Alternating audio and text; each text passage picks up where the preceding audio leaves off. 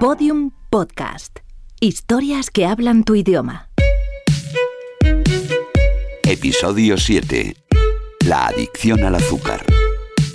El consumo de refrescos azucarados puede reducir los microorganismos que residen en nuestro tracto gastrointestinal y de cuyo equilibrio depende algo tan importante como no padecer multitud de enfermedades. En La Sociedad Americana del de Corazón marca el límite en 25 gramos de azúcar diario, es decir, casi el equivalente a una lata de refresco.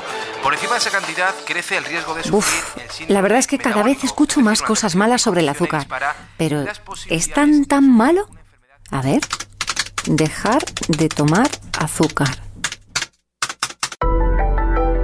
Tus niveles de energía mejoran, protegerás tu corazón, tu hígado, previene el cáncer, duermes mejor, mantienes tu peso, mejores digestiones. El azúcar es muy adictivo. El veneno silencioso. ¿Veneno? Pero bueno, pero si hay hasta un libro sobre esto. Azúcar Dulce Veneno, del doctor Cidón Madrigal, cirujano de la Universidad de Salamanca, profesor investigador de la Facultad de Medicina de la Universidad de Alcalá y máster en Medicina Interna. ¿Y tiene consulta en Madrid? Pues yo voy a llamar ahora mismo.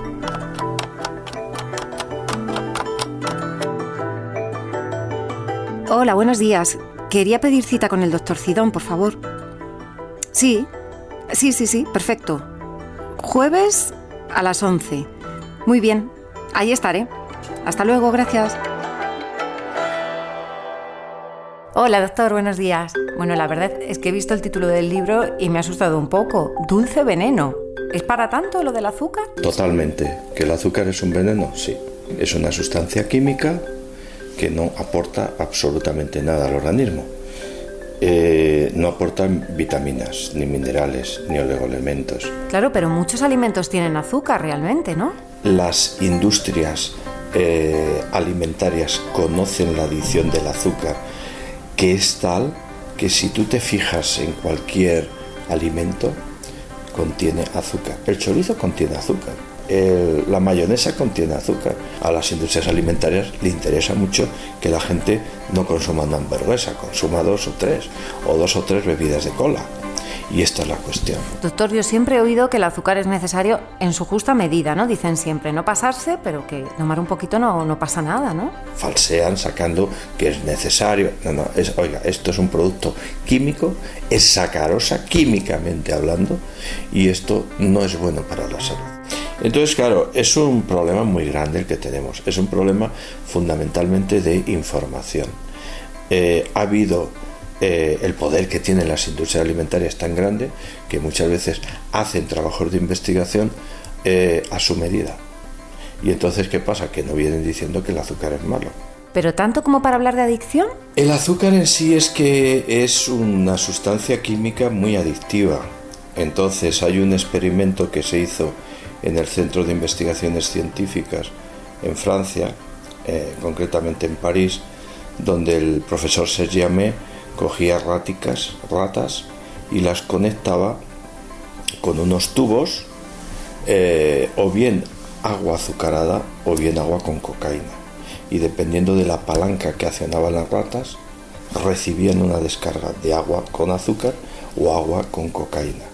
Pues curiosamente todas, absolutamente todas, eh, activaban eh, con su patita la, la palanca del azúcar. y lo de dejarlo es un poquito difícil, porque a mí por lo menos me cuesta un montón prescindir de, de cosas con azúcar, doctor. precisamente eh, pues ante cualquier sustancia adictiva se produce esa liberación de encefalina y con el azúcar ocurre exactamente lo mismo, es decir, que cuesta muchísimo dejarlo.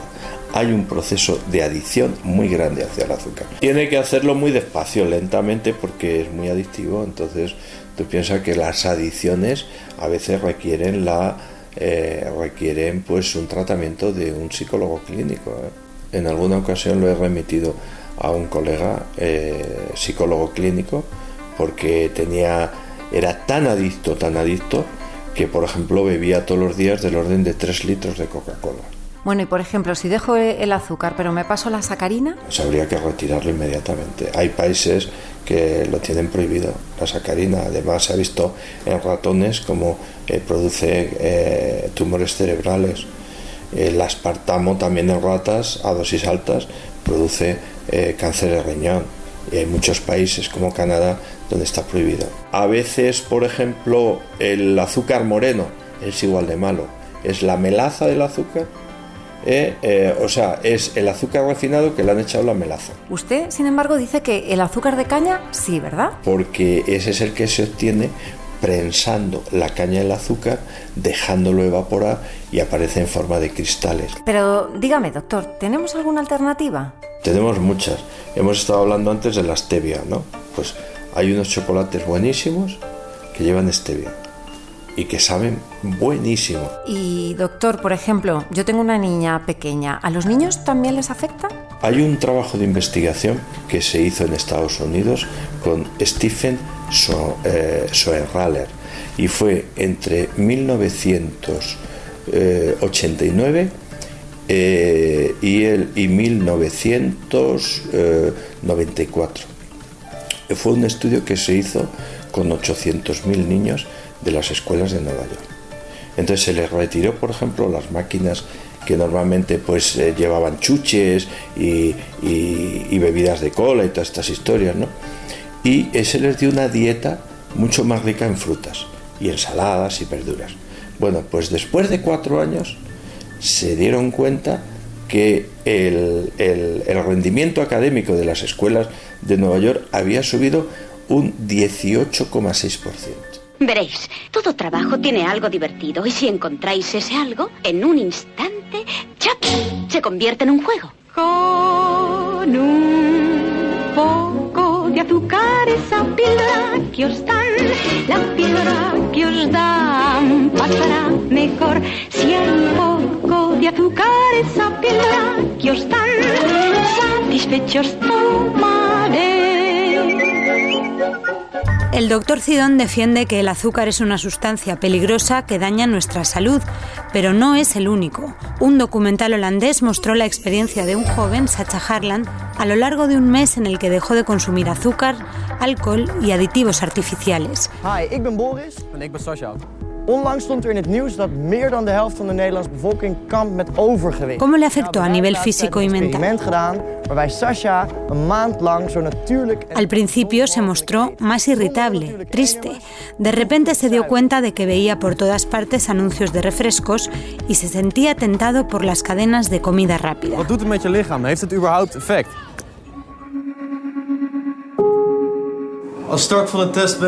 Sacha se ve obligado a ir al cine y solamente beber agua o a pedir una ensalada cuando su compañero de piso pide pizza.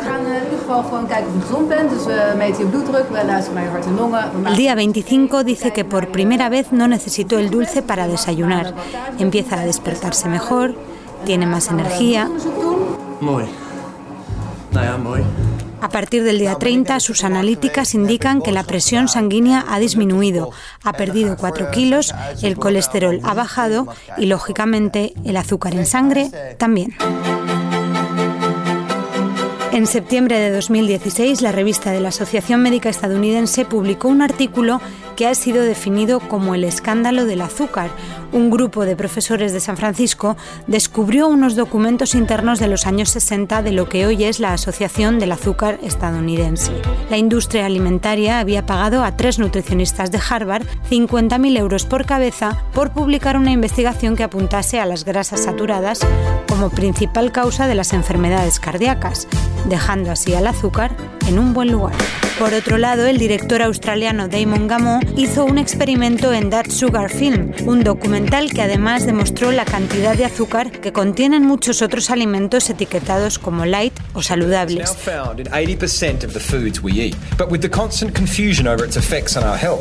Durante un mes dejó de tomar bebidas azucaradas, helados, bollería industrial y bebidas deportivas, por lo que obtuvo todo el azúcar de productos aparentemente bajos en calorías. Resultado, su circunferencia abdominal aumentó 10 centímetros y el riesgo de padecer obesidad se multiplicó por dos. La industria produce al año 170.000 millones de kilos de azúcar en el mundo y está en el punto de mira como lo estuvo en su día el tabaco. En España se insiste en no superar la dosis diaria de 25 gramos, pero no está previsto aplicar impuestos más elevados a los alimentos con un contenido alto en azúcar. La Organización Mundial de la Salud en su informe considera necesario seguir investigando, pero recomienda reducir el consumo de azúcar como medida para prevenir la obesidad y el sobrepeso e invita a los gobiernos a legislar sobre este asunto. Finlandia, Hungría, Francia y Reino Unido ya aplican impuestos más altos para las bebidas azucaradas. ¿Has visto alguna vez entrar a alguien en esa fábrica? Tiene que haber gente trabajando. Lo único que sale de ese sitio son las golosinas. Daría todo cuanto tengo por poder entrar en esa asombrosa fábrica. Queridos ciudadanos del mundo, yo, Willy Wonka, he decidido permitir a cinco niños visitar mi fábrica. Cinco billetes dorados se hallan escondidos bajo el envoltorio de cinco chocolatinas Wonka. Por 10.000 euros, ¿cuáles de los siguientes alimentos contienen azúcar? ¿Mayonesa? ¿Ketchup? ¿Pechuga de pavo? ¿Galletas saladas? ¿Pan de molde? ¿Yogur desnatado? ¿Zumo natural envasado? ¿Ha dicho ninguno? ¡Todos contienen azúcar! Yo la verdad es que no me veo capaz de quitarme el azúcar del todo, pero por lo menos el chocolate de por la noche me lo tengo que quitar, porque es que me pongo con la tableta y acabo con ella. Ah, bueno, y con los refrescos, con los refrescos de, con gas. Bueno, para empezar voy a fijarme más en la información nutricional, porque además, sobre todo los niños, al final acaban tomando guarrerías. Bueno, fíjate, sin ir más lejos, estos cereales, como te ponen la pirámide nutricional al lado, pues parece que son sanos. Y mira la cantidad de azúcar que tienen. Bueno, a partir de mañana lo miro en el súper todo, ¿eh? Mañana empiezo.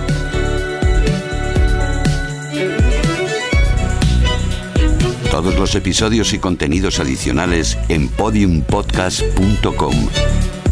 Síguenos en arroba mañana empiezo y en facebook.com barra mañana empiezo podcast.